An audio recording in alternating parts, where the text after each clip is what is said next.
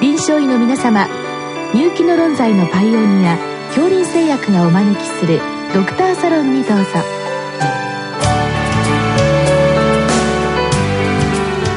今日はお客様に帝京大学名誉教授渡辺真一さんをお招きしております。サロンドクターは順天堂大学教授池田志学さんです。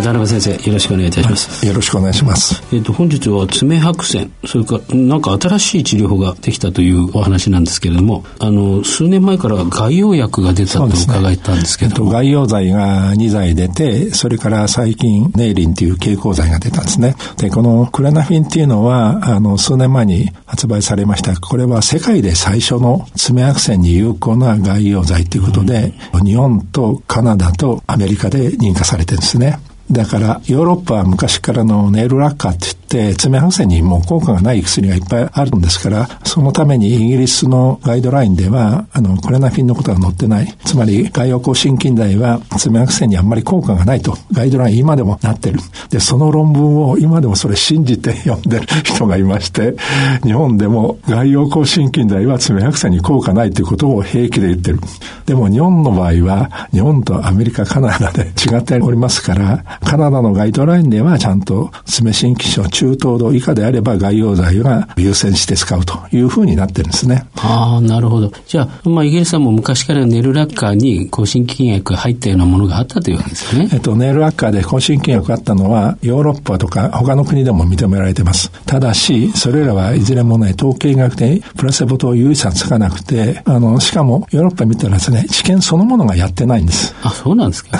で、ただ、抗心筋剤が入ってるから効くんじゃないかということで言われて認可されてる薬剤で、治験そのものをやってない。で、それでいろんなメーカーがまあ認可されてるけれども、まあ濃度を高くすれば効くんじゃないかということでやってるだけで、その実際にアモロルフィンですかね、その治験を日本とかアメリカで治験をやったんですけれども、プラセボと比べて有差がつかなかったという論文がもういくつか出たんです。で、ヨーロッパで言われてるのは、みんなね、ヤスリがついてるんですよね。つまり紙やすりをつけて、こう血が出るぐらい、えっと、爪を削れば、そのネイルラッカータイプは効くことがあると。まあそういうスタンスですから、ガイドラインでもそんな外用剤に有効でないということにはなっております。じゃあ、一方、クレナフィンは、あの、市場に出てもう3年弱、はい、それと、まあ治験も含みまして、はい、どのくらいの効果があるんでしょうか？えっ、と、クレナフィンは、あの、最初はですね、えっと、それまで外用抗心筋剤で爪白癬に有効だっていうデータがもう全部ことごとく失敗してるんで、最初の治験の時に混濁面積が50%以下のものを選んでます。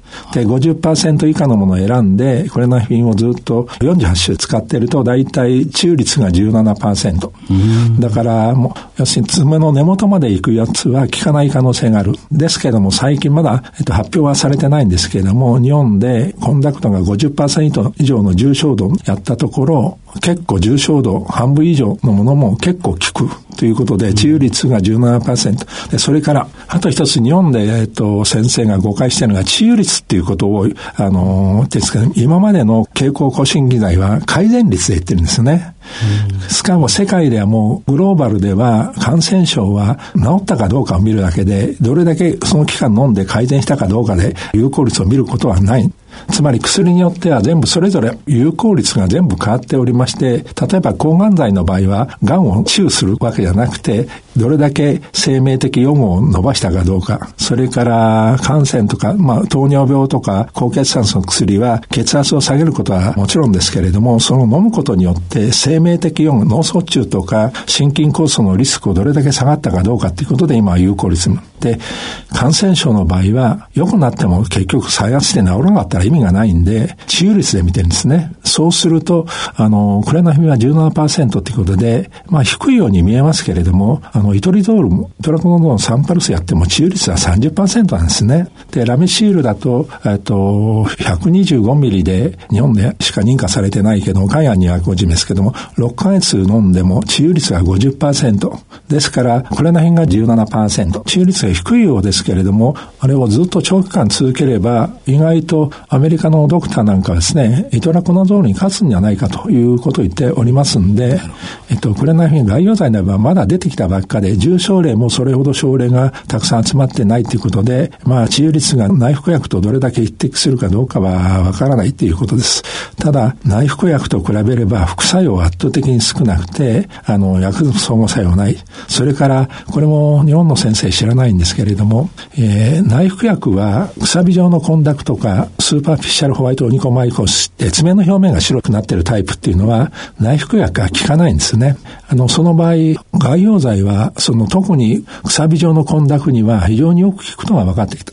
ですから今までの治験の場合は、くさび状とかですね、 superficial は除外して治験やったんですけれども、ところが外用、まあ、ルコナックもクレナフィンもそうですけれども、くさび状の混濁には非常によく効く。で、昔は、あの、そういう薬がなかった時には、あの、爪の先端のくさび状の混濁をね、爪切りとかなんかで外科的に除去しない限りは治らなかったんですけれども、そういう意味では内服と外用をうまく使い合わせる、あるいは併用すればいいんですね。で、あと一つの違いっていうのは、あの、内服の場合は、内服することに総称からずっと、あの、薬剤が効きますから、割と早く良くなる。だから治療効果の改善が高い。ところが、外用剤の場合は、DL 想定、まあ、一番爪薬線で一番頻度が高い爪の先端側縁から始まるタイプっていうのは、爪の先端から外用剤を垂らし込むようにしてやると良くなるんで、なかなか、えっと、奥の方まで浸透しないので、結構爪が伸びるまでかなり時間かかって、まあ、最低1年とか1年半は外用剤を続けなきゃならないと。だから時間が、えっと、かかるっていうのが外用剤の欠点。その代わり、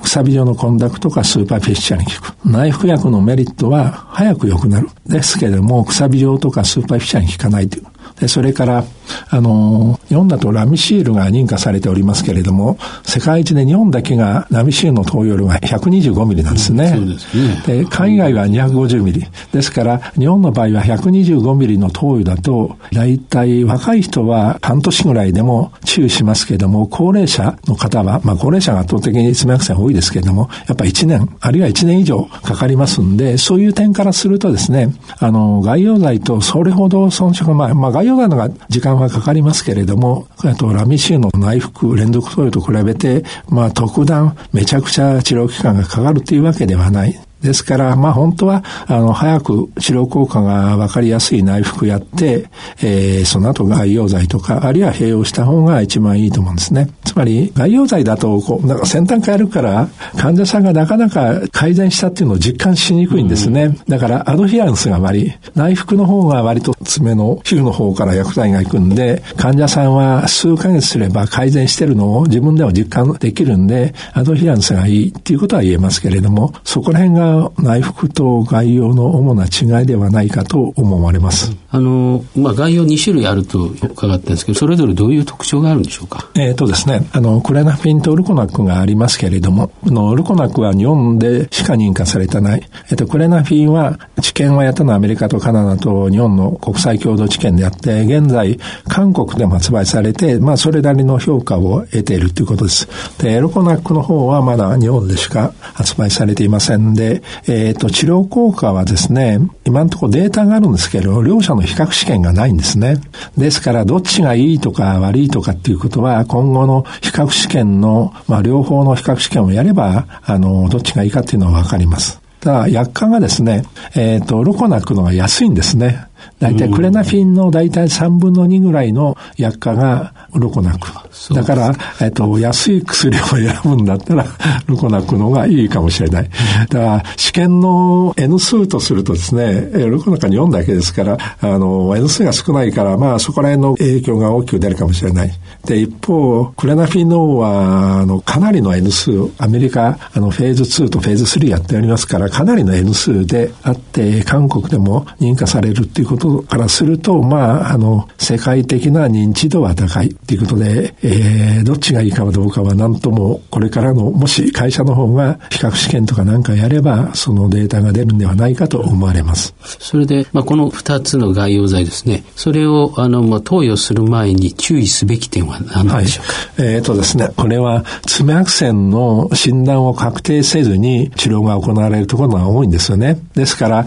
あの、クラナミンとかルコナックとかネイリの場合は、添付文書に直接強検等で爪白線であることを診断を確定してから投与しなさいと、わざわざ添付文書に書いてあるんですね。で、僕が最初それ見た時はね、非常にびっくりしました。だって糖尿病のドクターにですね、糖尿病であることを確認してから糖尿病の薬出してくださいと言ってるようなもんですからね。まあ糖尿病の診断はみんなきちんとやってるとは思うんですけれども、爪白線の診断が十分されずに、抗心筋剤が投与されてる症例が非常に多いってことですね。大学病院行った時には、まあ、治療して良くなった人はもう当然来ませんから、あの、わかりませんけれども、治療を受けて良くならない人しか大学に来ない。で、そういう人を見ると、結構爪白線じゃない人に結構平気で流してると。で多分、診断が正しいやつはもう治っちゃってるから、僕が目にすることはないんですけれども、診断が間違えてるやつがうちに来るんで、そうすると、結局ね、直接強検とかそういうのが十分なされてないということです。で、それで実際に学会とかなんかで、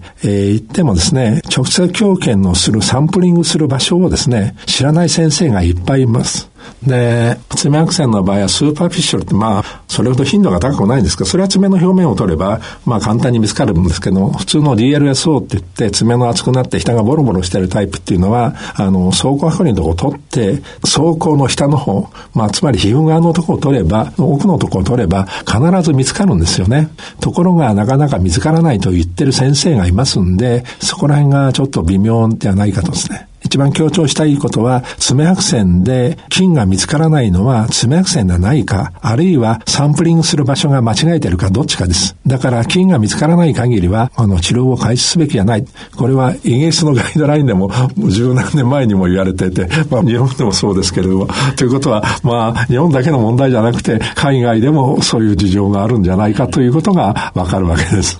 診断をむやむやにしないで、確定診断して、この外用薬を使ってくださいということですね。だからもし治療をしてですね、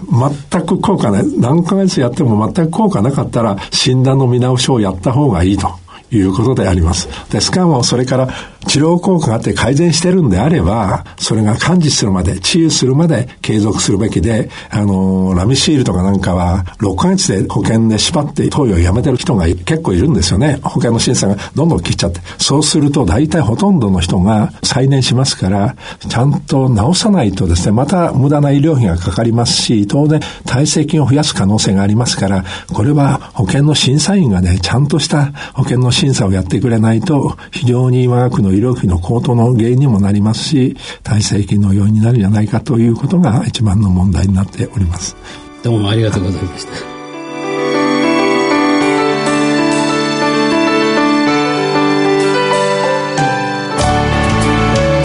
今日のお客様は帝京大学名誉教授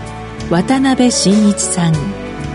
サロンドクターは順天堂大学教授池田志学さんでした。それではこれで恐林製薬がお招きしましたドクターサロンを終わります。